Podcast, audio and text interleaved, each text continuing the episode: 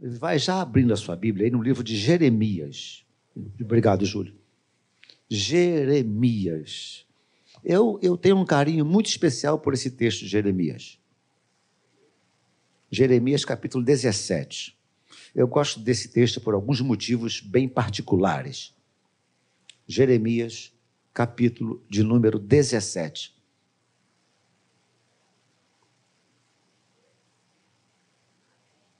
Jeremias, capítulo de número 17.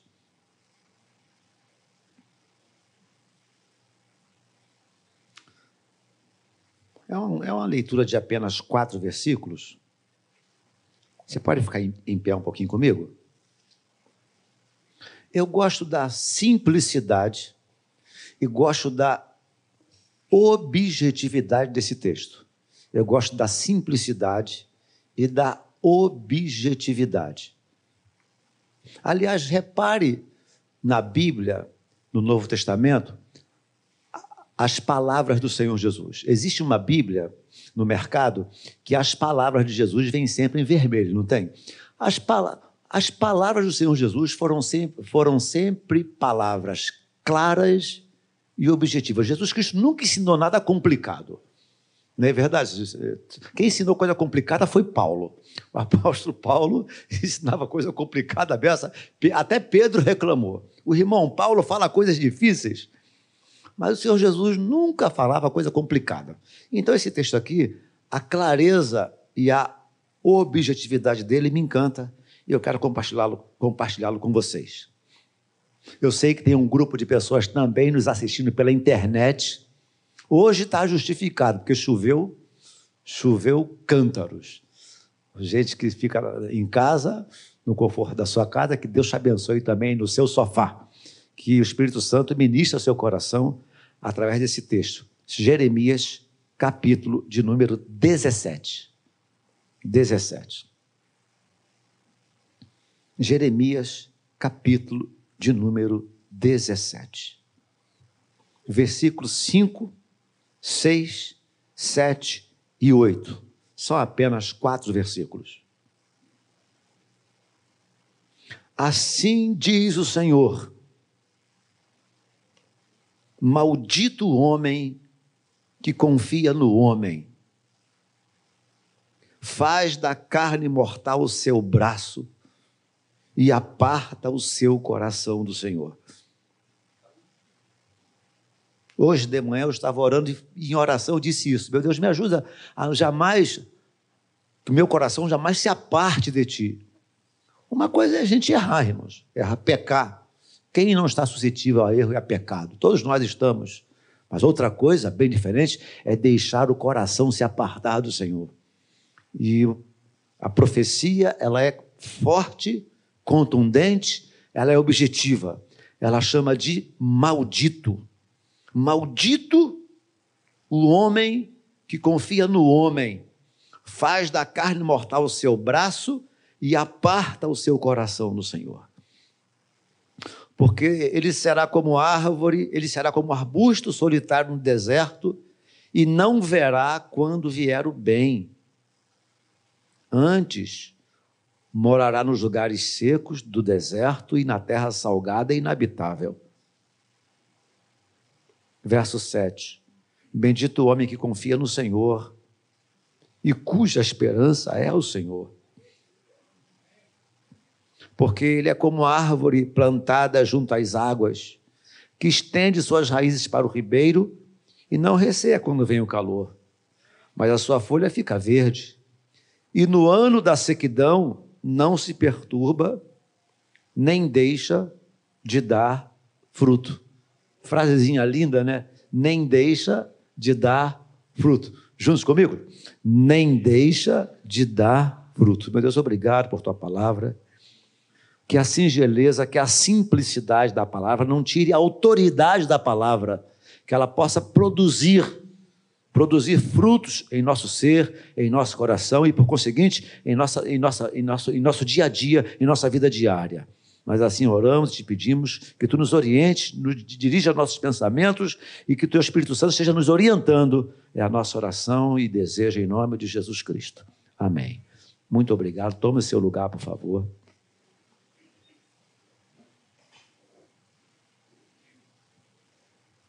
Eu acho isso aqui muito forte. Muito forte. Maldito o homem que confia no homem. Deus não coloca ninguém embaixo de maldição. Muito pelo contrário. O texto sagrado diz que o escrito da maldição que era contra nós, o que foi feito com ele? Foi cravado na cruz do Calvário.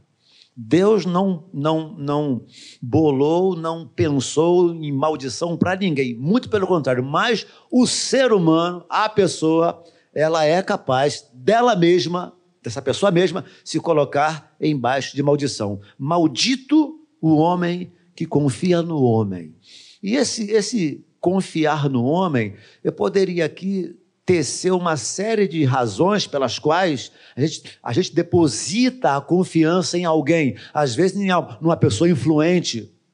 Às vezes, no, é, como é que, é? no apadrinhamento. Ah, porque o deputado federal X, o deputado estadual X, o senador X é meu amigo. E você, ao invés de confiar na dependência de Deus, ao invés de ter dependência de Deus, passa a ter dependência na influência social a, influência, a influência de alguém para, para de, alguma, de alguma forma produzir alguma coisa em seu favor. Maldito o homem que confia no homem. Ainda, ainda que se conheça alguém influente, a minha dependência maior não deverá ser depositada aos pés dessa pessoa, muito pelo contrário, amém, irmãos? Aqui. Maldito o homem que confia no homem, faz da carne mortal o seu braço. Gente que confia na sua própria capacidade. Eu tenho uma triste notícia para te dar. Você não é tão bom quanto pensa ser. Você não é tão bom assim, ó. Bolinha na grama. Para de confiar muito na sua capacidade humana, no seu jogo de cintura. Não se glorie o sábio na sua sabedoria, diz o profeta. Não se glorie o forte na sua força. Não se glorie o rico na sua riqueza. Aquele que se glorie, glorie-se nisto. É em me conhecer, diz o Senhor dos Exércitos. Então, isso eu posso dizer: olha, eu conheço Deus e Ele vai providenciar todas as coisas. Isso eu posso dizer em nome de Jesus. Mas não confiar no meu próprio braço, em minha própria capacidade. Davi entendeu bem isso. Enquanto rei, enquanto monarca, ele entendeu. Ele colocava o guarda, a sentinela, à porta do palácio. Mas ele dizia: se o Senhor não vigiar a cidade, em vão. Se o Senhor não guardar a cidade, em vão vigia a sentinela. Ele colocou a sentinela, mas confiava era no Senhor. Você pode ter saúde, mas confie no Senhor. Você pode ter emprego, mas confie no Senhor. Pode estar desempregado ou desempregada, mas continue confiando no Senhor. Faz a carne mortal o seu braço e aparta, segundo o meu entendimento, essa aqui é a pior parte, onde a pessoa se coloca embaixo de maldição, quando ela aparta o seu coração do Senhor.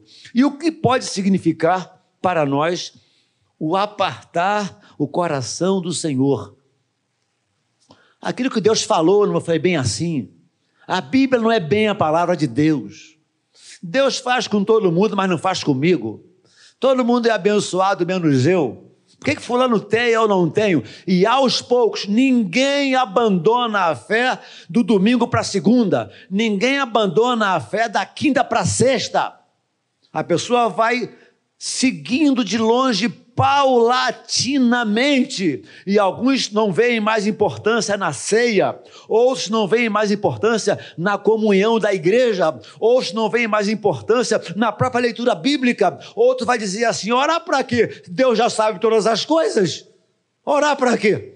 E aos poucos, paulatinamente. Já disse e repito: ninguém abandona o Senhor de um dia para o outro, mas pode ir paulatinamente abandonando a fé, abandonando as convicções, Aquilo que tinha valor no passado não tem mais hoje. A, a oração que, que se prezava não, não, não, se tem mais. A dedicação à, à leitura bíblica não tem mais. O desejo de evangelizar foi para o espaço. A vontade de orar acabou. E você vai automaticamente substituindo contrariamente a esse processo, é o processo da conversão. Eu me lembro quando eu me converti, as minhas prioridades estavam as minhas prioridades estavam completamente de cabeça para baixo. Vocês estão pensando que eu não cria em Deus? Eu criei em Deus. Está pensando que eu não orava? Eu orava. Mas a oração estava caindo da minha lista. E, ela aquela, é, era aquela oração que a minha mãe me ensinou do Pai Nosso, que quase eu, eu quase não entendia o que eu orava, de tão rápido que eu orava. Mas estava lá a oração. Primeiro da lista estava lá as minhas, os meus prazeres. Motocicleta era uma delas. Eu, eu lavava a motocicleta todo sábado. Eu ficava de nove da manhã às cinco da tarde desmontando a motocicleta, eu e meu amigo. Minha vida era motocicleta. Eu gosto de motocicleta? Continuo gostando. Eu tenho motocicleta? Eu tenho motocicleta, mas não lavo há três meses, está lá. Não tem mais aquela prioridade que tinha. Praia, era rato de praia. Gosto de praia até hoje.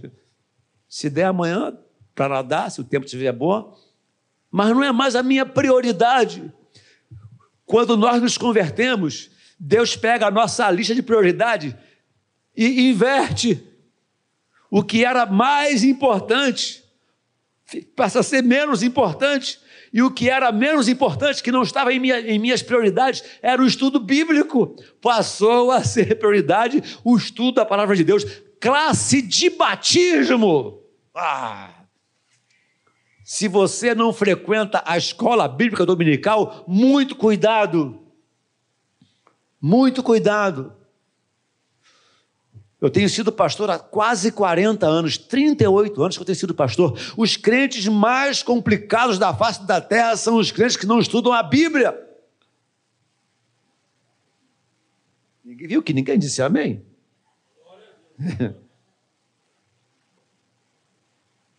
crente complicado. Quer ver outro tipo de crente complicado? Ele até lê a Bíblia, mas ele só lê salmos. Só lê salmos. Só lê coisa boa. Salmo é só coisa boa. Só lê. Por isso é que eu não gosto de caixa de promessa. Senhor, fala comigo. Só tem promessa boa. Eu queria criar a caixa de mandamentos para cumprir. Ninguém ia comprar. Caixa de mandamentos para cumprir, ninguém ia comprar. Mas caixa de promessa? Então, aos poucos, o estudo da Bíblia, da Bíblia não é mais importante, a ceia não é mais importante, a reunião congregacional não é mais importante. Já tem gente tomando ceia, acredite se quiser, o que, estou, o que eu estou falando aqui, vou falar que é verdade. Já tem gente tomando ceia sozinho em casa, porque acha que não precisa mais da igreja para tomar ceia. Não entendeu nada da Bíblia. A, a, ceia exige comunhão uns com os outros, olharmos uns nos olhos dos outros, honrarmos e respeitarmos e orarmos uns pelos outros. Temos consciência de que eu sozinho não sou igreja. Ah, eu sou a igreja. Ninguém é igreja sozinho. A igreja é a união dos crentes. Aí passa a ser igreja. Você tem uma triste notícia para te dar. Você sozinho não é igreja. Jesus poderia ter feito a obra de Deus muito bem sozinho. Ele chamou doze homens falhos para caminhar com ele e pregar o evangelho com ele. Aparta o seu coração do Senhor. Cuidado para que o seu coração e o meu coração, os nossos corações, não estejam assim paulatinamente se afastando de princípios que quando você menos espera, coisas que eram importantes no passado agora saíram de moda. Esse tipo de gente, diz o versículo 6, será como um arbusto solitário no deserto. É a consequência, a consequência de quem aparta o seu coração no Senhor é viver uma vida arbusto solitário no deserto, é uma vida triste. Minha mãe dizia vida insossa vida sem sal, gente que não tem prazer em viver, Gente que acorda de manhã e fala assim: ó, que droga de vida. Que droga de vida. Ela vai escovar os dentes, quando olha no espelho, quem ela vê? Ela. Já não se aguenta mais. Que droga de vida. Será como um arbusto solitário no deserto? Não verá quando vier o bem. Preste atenção nisso aqui, olha. Não verá quando vier o bem. Há pessoas que elas têm dentro de si uma insatisfação crônica. E está sempre tudo ruim, tudo ruim, de mal a pior, de ruim a péssimo. Se chove, que droga de chuva. Se está calor, que droga de calor. Se está frio, que droga de frio. Se tem carne, a carne está dura. Se tem ovo, que droga. Não está alérgico, nunca está alérgico com nada. Nunca está satisfeito com nada não verá quando vier o bem. Ela não é capaz de se alegrar com o um copo de água que bebe. Ela não é capaz de se alegrar pelo fato de poder se abaixar e amarrar o cadastro do sapato. Gente que nunca está satisfeito com nada, não verá quando vier o bem. Cuidado, cuidado, para que você não tenha na vida mais motivos de tristeza do que de alegria.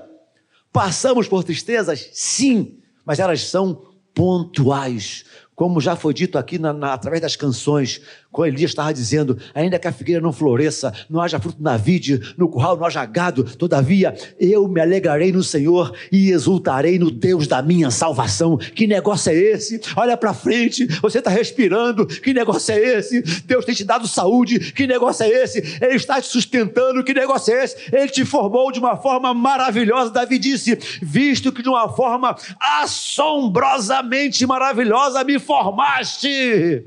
Aleluia. Olha bem para mim. Eu sou um cara que fui formado assombrosamente maravilhoso. 61 quilos.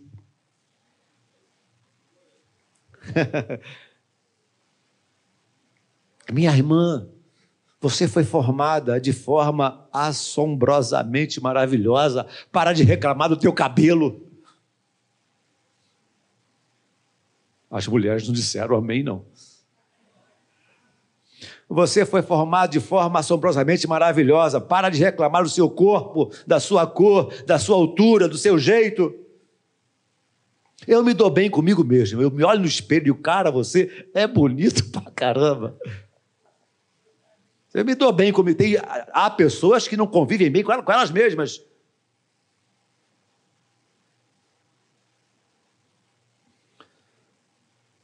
Não verá quando vier o bem.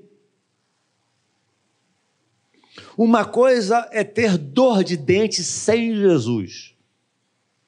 Outra coisa é ter dor de dente com Jesus. Dor de dente sem Jesus. Que droga de dente. Ai, que porcaria de dente. Ai, tem que ir ao dentista. Ai, dor de dente com Jesus. Graças a Deus tem dentista na face da terra. Posso tratar e daqui a pouquinho estou curado. E, e, assim vai em todas as áreas. É, desemprego com Jesus, como já foi, tudo já foi dito aqui. Até enfermidades. Na minha enfermidade, diz o Salmo, ele me afofa a cama. Você me ouça, por favor, eu vou falar alto e bom som. Você não está debaixo de maldição pelo fato de estar enfermo. Você não está debaixo de maldição pelo fato de estar desempregado. Você não está debaixo de maldição pelo fato de ter sepultado alguém na família. Não, mil vezes não.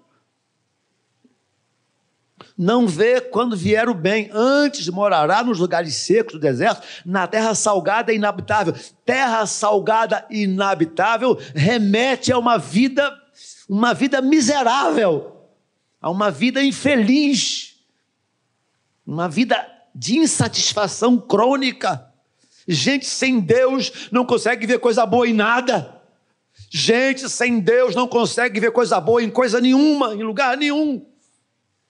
Mas, graças a Deus, a reflexão não acaba aqui, ela entra no capítulo, no versículo 7 e diz: Bendito o homem que confia no Senhor e cuja esperança é o Senhor. Eu espero, eu espero estar falando, falando para homens e mulheres cuja esperança está no Senhor Jesus. Amém, queridos? Amém? Bendito a pessoa que confia no Senhor e cuja esperança é o Senhor. Se você confia no Senhor e a tua esperança é o Senhor, por favor, a, a, a reflexão ela é textual, ela, ela vai ficar, vamos, vamos ficar diretamente no texto. Olhe para o texto comigo. Bendito o homem que confia no Senhor e cuja esperança é o Senhor. Se você confia no Senhor e a sua esperança é o Senhor, o que vai acontecer agora precisa ser uma realidade na minha e na sua vida, em nome de Jesus. Amém, irmãos? Precisa ser uma realidade, porque é como árvore plantada junto às águas. Eu amo isso aqui, árvore plantada junto às águas. Se eu confio em Deus, se você confia em Deus, você é árvore plantada junto às águas. árvore plantada junto às águas frutifica, não morre, não morre. É, será como árvore plantada junto às águas, que estende as suas raízes para o ribeiro e não receia quando vem o calor, quando vem a, a temper, as tempestades da vida, quando vem os dramas da vida. Eu ando por aí, eu faço sepultamento quase que toda semana. Na pandemia eu fiz quatro sepultamentos num mesmo dia, mas há sepultamentos e sepultamentos. Há sepultamentos que são verdadeiros cultos de louvor e adoração a Deus. Mas há sepultamentos que a acusação do pai contra o filho, da mãe contra o neto, não sei o quê, é uma briga só. Até na hora de sepultarmos os nossos entes queridos, existe uma diferença entre os que servem a Deus e os que não servem a Deus. Sepultamento de minha mãe foi um culto de louvor e adoração a Deus. A tua também. Então, irmãos, é diferente até na hora de enfrentarmos os cemitérios da vida. Sabe por causa de quê? A nossa esperança maior está no Senhor. E se, nós, e se a nossa confiança em Cristo está apenas no que nós vemos, somos os maiores miseráveis de todos os homens. A minha esperança está além túmulo. A nossa esperança precisa estar além túmulo. Você pode dar um glória a Deus por isso? Porque nem olhos viram, nem ouvidos ouviram, nem jamais penetrou no coração do homem o que Deus tem preparado para aqueles que o amam. Ele, porém, não o tem revelado pelo Espírito Santo que em nós habita. Minha vida não vai terminar num cemitério. Quando, foi, foi Moody que disse? Ou foi Lutero? Acho que foi Moody. Acho que foi, acho que foi Luther King que disse. Quando disseram Luther King morreu. Não acreditem, eu estarei mais vivo do que nunca. Quando disserem Davi Silveira morreu,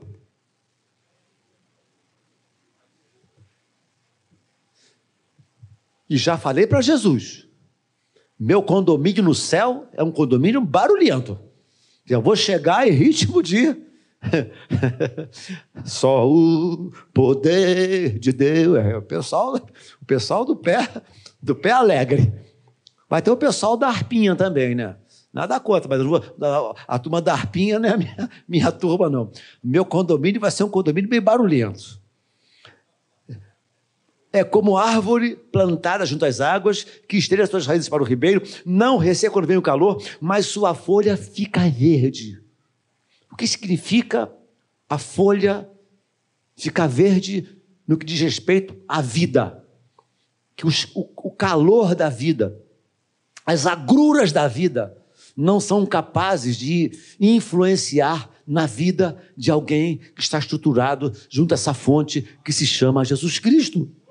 Por isso é que ele disse, João capítulo 7, não é isso? No grande dia, o último dia da festa, o dia mais importante da festa, Creio eu que o Senhor Jesus deve ter se colocado em um lugar mais alto, mas ele disse, batendo no peito: Aquele que tem sede, venha a mim e beba. Aquele que crê em mim, como diz a Escritura, rios de águas vivas fluirão do seu interior. Rios de águas vivas fluem, independentemente da situação, se A ou B estejam governando, se B, C ou D estão no poder, não importa, eu vou fluir rios de águas vivas, porque aquele que vive e habita em mim disse isso. Não receia quando vem o calor, sua folha fica verde. No ano da sequidão, não deixa de dar frutos. Fechando aqui. E eu não posso terminar essa reflexão sem falar da minha velha e bondosa e querida mãe, que morreu aos 89 anos de idade, com os joelhos grossos de oração.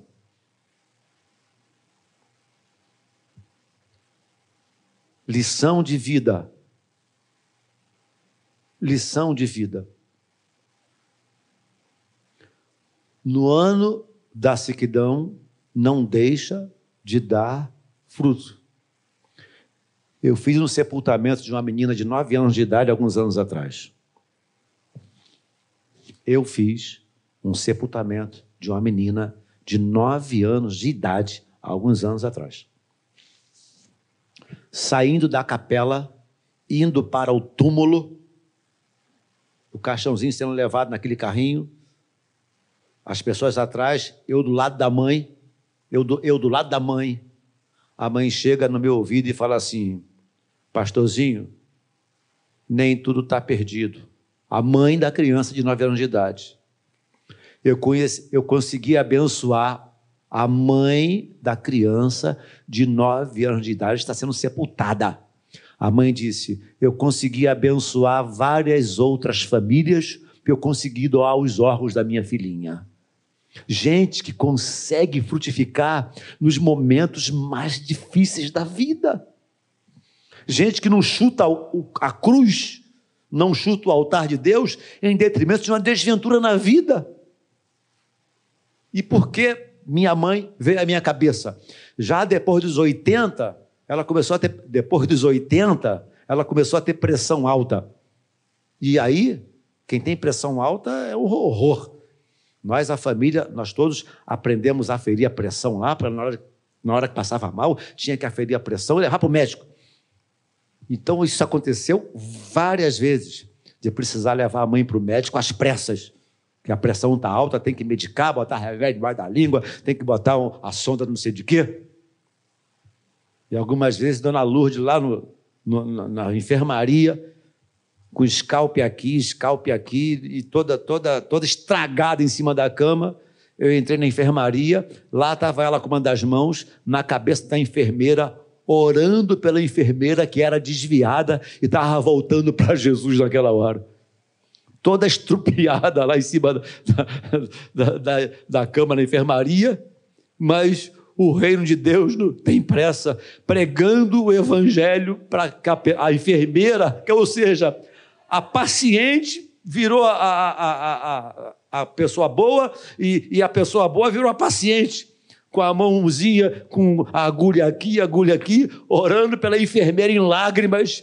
É gente que entende que a vida com Deus independe. Os ventos, as tempestades, os vendavais da vida não impedirão que eu e você, que nós possamos frutificar diante de Deus, porque nós, nós, eu ouso dizer isso alto e bom som, nós fomos chamados para sermos árvores plantadas junto às águas.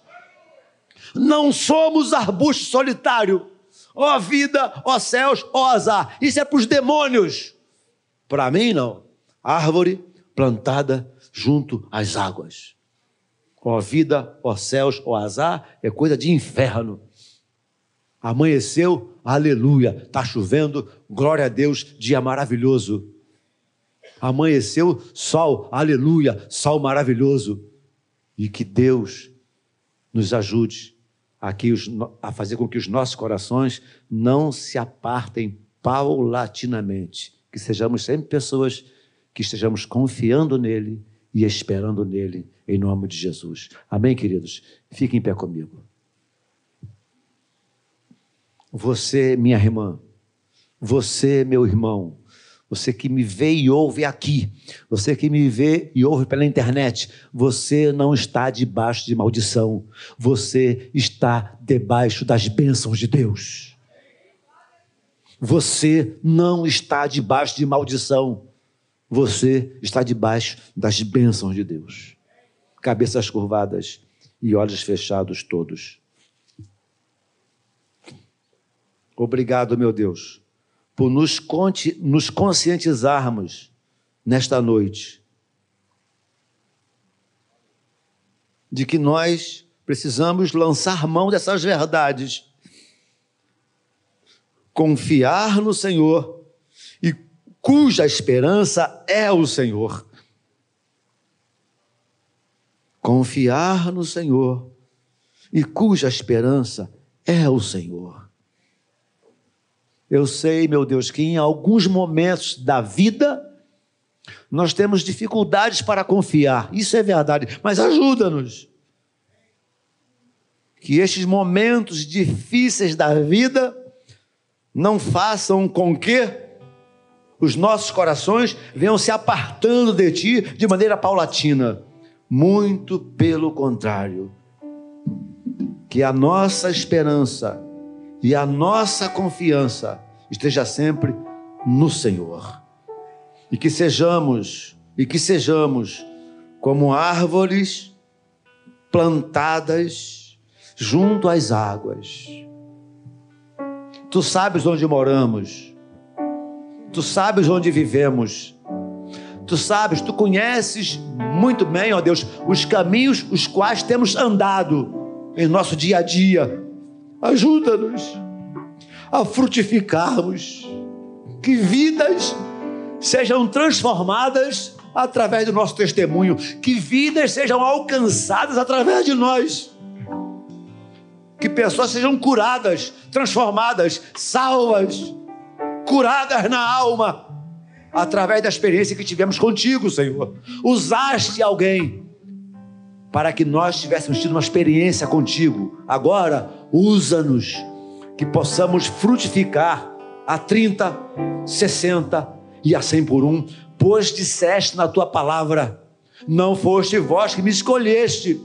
Pelo contrário, eu que vos escolhi a vós outros e vos designei para que vades e deis fruto, e o vosso fruto permaneça que possamos frutificar para a glória do teu nome, independentemente de qualquer coisa.